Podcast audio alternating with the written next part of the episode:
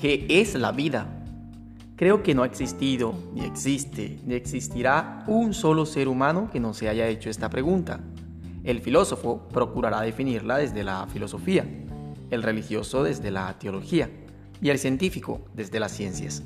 Sin embargo, finalmente todos estarán de acuerdo de que una célula es la manifestación más pequeña de lo vivo. No existe algo más diminuto que muestre las características esenciales de lo que hemos definido vivo. Basta con estudiar los niveles de clasificación de la materia, atómico, molecular, organular, hasta llegar al celular y más allá. Pero es que antes del celular difícilmente consideraríamos a un orgánulo vivo. Y para demostrarlo, solo deberíamos sacarlo de la célula y esperar a que se alimentara, se reprodujera, reaccionara con el medio ambiente como algo independiente, cosas que definitivamente no ocurren.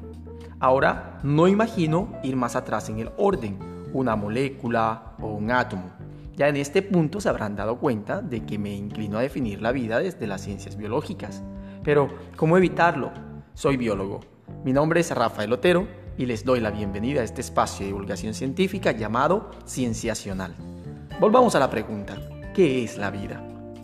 Así, puedo decir que es todo aquello que está formado por células. Sí, esa estructura funcional capaz de reproducirse, reaccionar al medio ambiente, alimentarse, crecer e incluso adaptarse y mucho más.